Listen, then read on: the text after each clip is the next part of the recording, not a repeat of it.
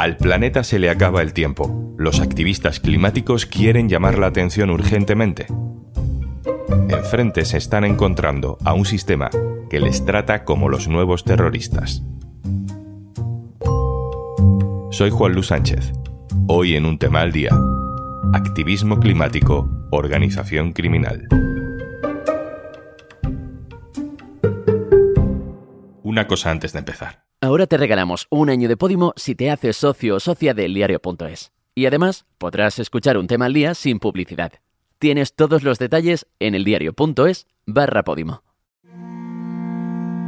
Hace unos días, la Policía Nacional cerró una operación a escala nacional contra Futuro Vegetal, que es un colectivo activista contra el cambio climático. Son los mismos que en noviembre de 2022 protagonizaron una mediática acción en el Museo del Prado, en Madrid.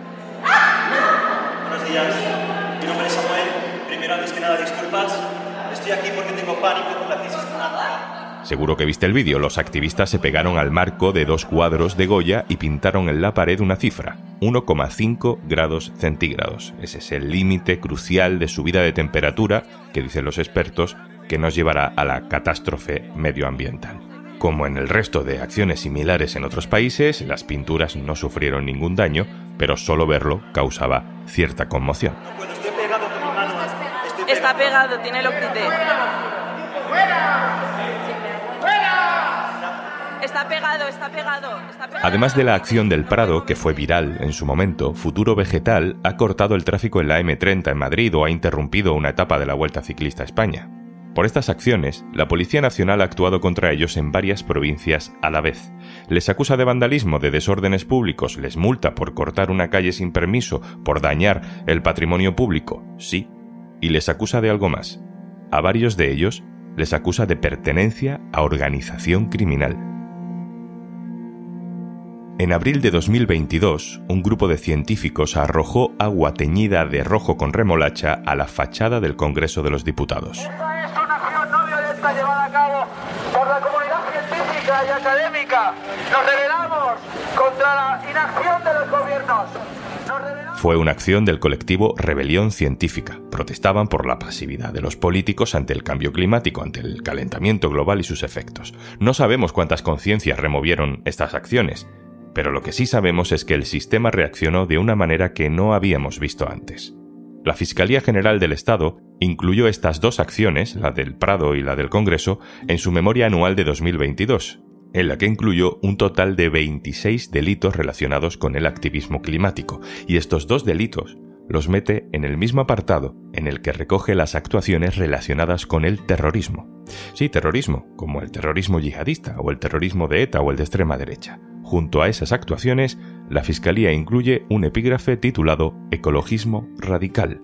La Fiscalía dice que ya no lo va a hacer más, que en el informe del año que viene irán por separado, pero es sintomático del ambiente que se cuece contra este tipo de activismo. En un año se han producido 31 detenciones, y también fuera de España. En Alemania fue detenido Víctor de Santos. Eso de que te cogen las huellas dactilares y te hacen fotografías de todos los perfiles y todas las formas. Y esa misma noche ya pasamos a ver al juez, un juez que está en comisaría. Y el juez en ese momento dijo que éramos un peligro público y que no podía soltarnos así por así, por esa simple acción que hayamos hecho, ¿no? Entonces dijo que nos tenía que meter en prisión preventiva.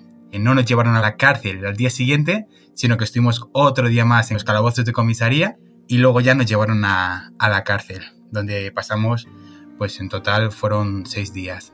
A Víctor le detuvieron en Múnich por entrar en un concesionario de BMW junto a otros activistas, también de otros países, y arrojar pintura negra sobre uno de los coches y pegarse las manos con pegamento a la carrocería. Todo lo que hacemos es dentro de, de la no violencia. Lo que hacemos, obviamente, tiene que tener impacto porque si no, no tiene sentido. Estamos intentando hacer sonar la alarma. Y una alarma, si está en un sitio donde no hay gente, no tiene sentido esa alarma porque nadie la va a escuchar. Entonces, le hacemos acción directa no violenta, pero que cause una disrupción, para que así se escuche esa alarma que estamos intentando hacer sonar para que nuestros gobiernos actúen.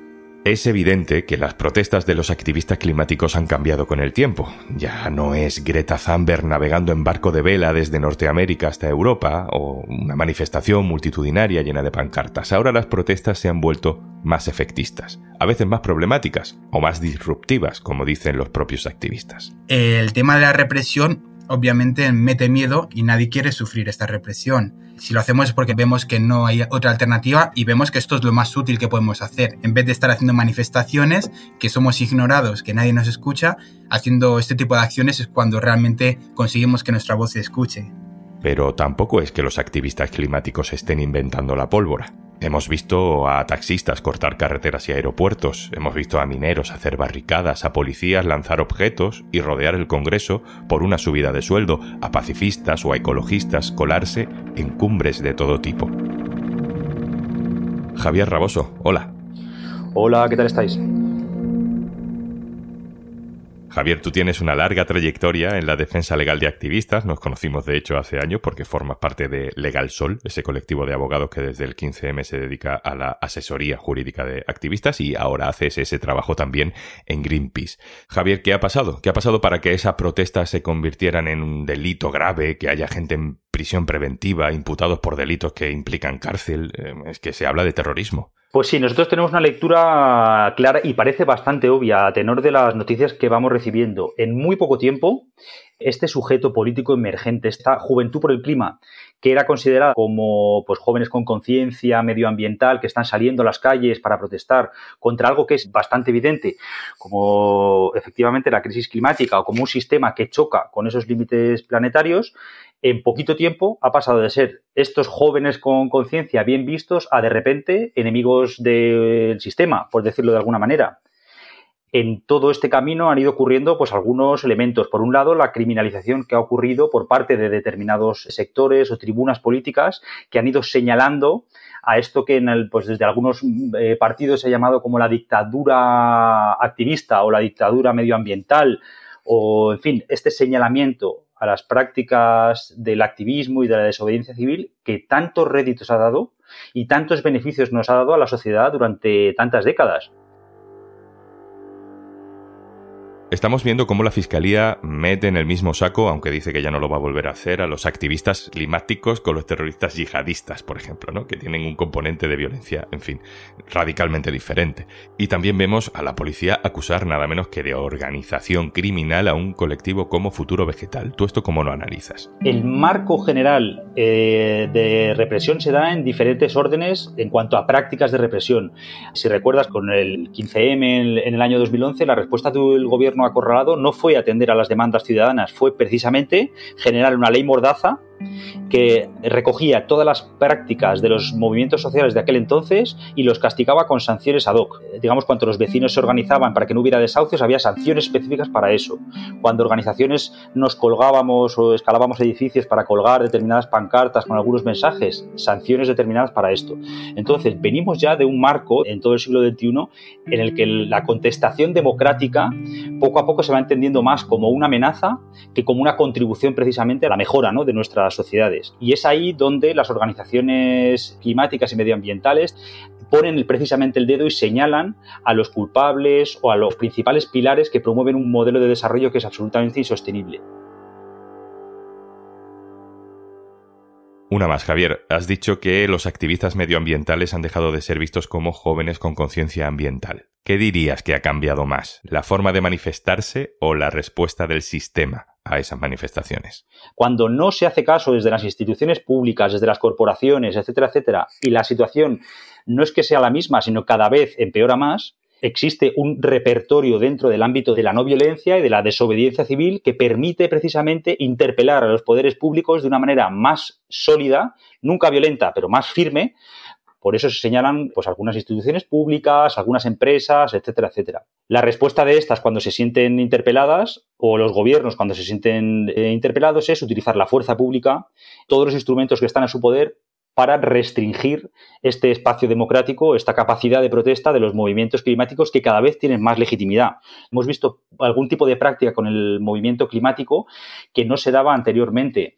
Y estas son las detenciones en casas o en vías públicas, los seguimientos, incluso con agentes infiltrados, a organizaciones que son plenamente transparentes, que son horizontales, que son de activistas jóvenes que simplemente pretenden cambiar el mundo o voluntariamente intentan interceder ante él para lograr un mundo más justo y otro tipo de prácticas que son pues abiertamente preocupantes ¿no? y que enmarcan todo un proceso de criminalización que se da no solo aquí, sino en, la mayor parte de Europa. Javier Raboso, Greenpeace, muchas gracias. Gracias a vosotros. Compañero Raúl Rejón, hola. Hola, ¿qué tal? ¿Cómo estás? Raúl, tú como periodista, antes incluso de existir el diario.es, has podido ver la evolución de los movimientos o de los colectivos ecologistas tanto en España como fuera de España. Las acciones del Prado, del Congreso, mm, son cada vez más frecuentes, pero todo esto no surge en nuestro país, ¿verdad? Desde luego, mm, yo diría que en España estamos siguiendo un poco Estela. Realmente en Gran Bretaña, yo creo que es donde están dándose las acciones en Europa así más disruptivas y donde al mismo tiempo se está persiguiendo de manera más dura a los activistas climáticos tipo Stop Oil, tipo Extinct Rebellion, con estas acciones que se circunscriben básicamente a echar pintura en fachadas de grandes petroleras, cortar el tráfico, colgarse de un puente, mm, pegarse a, cuadros o echar la famosa sopa que echaron encima del cristal del cuadro de los girasoles. Y además en Gran Bretaña sí que han aprobado ya una legislación bastante específica, que es bastante más dura con este tipo de, protestas y han acabado en la cárcel. ¿Y cómo suelen acabar esos procesos aquí? Claro, aquí en España yo creo que como los procesos penales pues, son garantistas y, tardan en llevarse adelante, todavía estamos un poco a la espera de que los grandes casos, los llamo así, terminen su proceso. Y tenemos como el ejemplo más mediático el tema de los científicos, repito, que echaron pintura en... que no era pintura, ¿eh? era agua tintada con remolacha que se quitaba fácilmente al Congreso de los Diputados, al cual la Fiscalía ha pedido que se les abra juicio oral con una petición de dos años de cárcel. Pero en Gran Bretaña sí que aquí los compañeros de Ballena Blanca pudieron hablar con dos activistas ya dentro de la cárcel y ellos habían, ya estaban cumpliendo penas de dos y tres años de cárcel cada uno de los dos con los que se pudo hablar. Con lo cual podemos decir que hay activistas climáticos con este tipo de acciones que han terminado por fin en la cárcel, aparte de un, menudeo de penas de, prisión que luego no se, se, hacen efectivas porque son pocos meses, hablo en Gran Bretaña, peticiones de cárcel en Italia que están ahora mismo en juicio por también echar pintura en el Senado.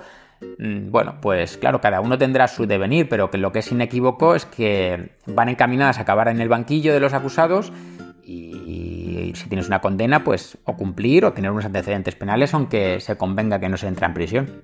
Ese es el camino. Me interesa que hablemos de la reacción como sociedad ante estas acciones. Hemos visto incluso a la vicepresidenta del gobierno, a Teresa Rivera, que se encarga de los asuntos climáticos en el gobierno, decir que, bueno, ella no está de acuerdo con algunas de estas acciones, pero que desde luego no puede esto derivar en una desproporción en el castigo o en las penas.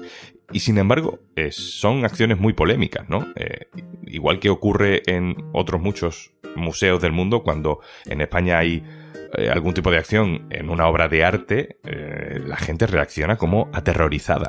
Este tipo de protestas generan un malestar que no es aceptado. Creo que mm, una corriente de pensamiento en la que el echar la pintura sobre un cuadro, no para estropearlo, ¿eh? siempre insisto mucho en que esos cuadros estaban todos protegidos por un cristal, parece como una afrenta, ¿no? Pero luego lo que sí hay es una idea de que los activistas por el medio ambiente están asociados a ideas como, no sé, las montañas, las flores, eh, el agua limpia, y ha creado una explosión de cabeza, ¿no? De, de las instituciones o de los estamentos que no pueden tolerar que le señalen con el dedo de esa forma tan evidente.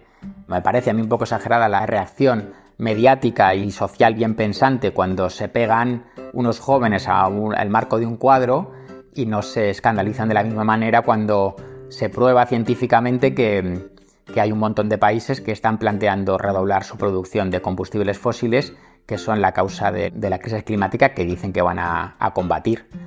Hombre, yo creo que desde un punto de vista objetivo es más escandaloso lo segundo que he dicho pero desde un punto de vista mediático pues parece que menos. Raúl Rejón, periodista especializado en medio ambiente en el diario.es. Muchas gracias. Gracias a vosotros. Y antes de marcharnos, Ahora, si te haces socio del diario.es, tienes un año gratis de Podimo. Pero esa no es la única ventaja. Además de escuchar un tema al día sin publicidad, también tendrás acceso ilimitado a todos los contenidos del diario.es. Recibirás cada sábado el boletín personal de Ignacio Escolar con las claves de la actualidad, podrás ver antes que nadie la portada del día siguiente y asistir a los directos de un tema al día, exclusivos para socias y socios que se graban en la redacción del diario.es en Madrid. Entra en eldiario.es barra Podimo, hazte socio o socia del diario.es y recuerda, también te llevas gratis un año de Podimo. Esto es un tema al día, el podcast del diario.es. Si te gusta lo que hacemos, necesitamos tu apoyo. Hazte socio, hazte del diario.es en el diario.es barra socio. El podcast lo producen Carmen Ibáñez, Marcos García Santonja e Izaskun Pérez. El montaje es de Pedro Nogales. Yo soy Juan Luis Sánchez. Mañana, otro tema.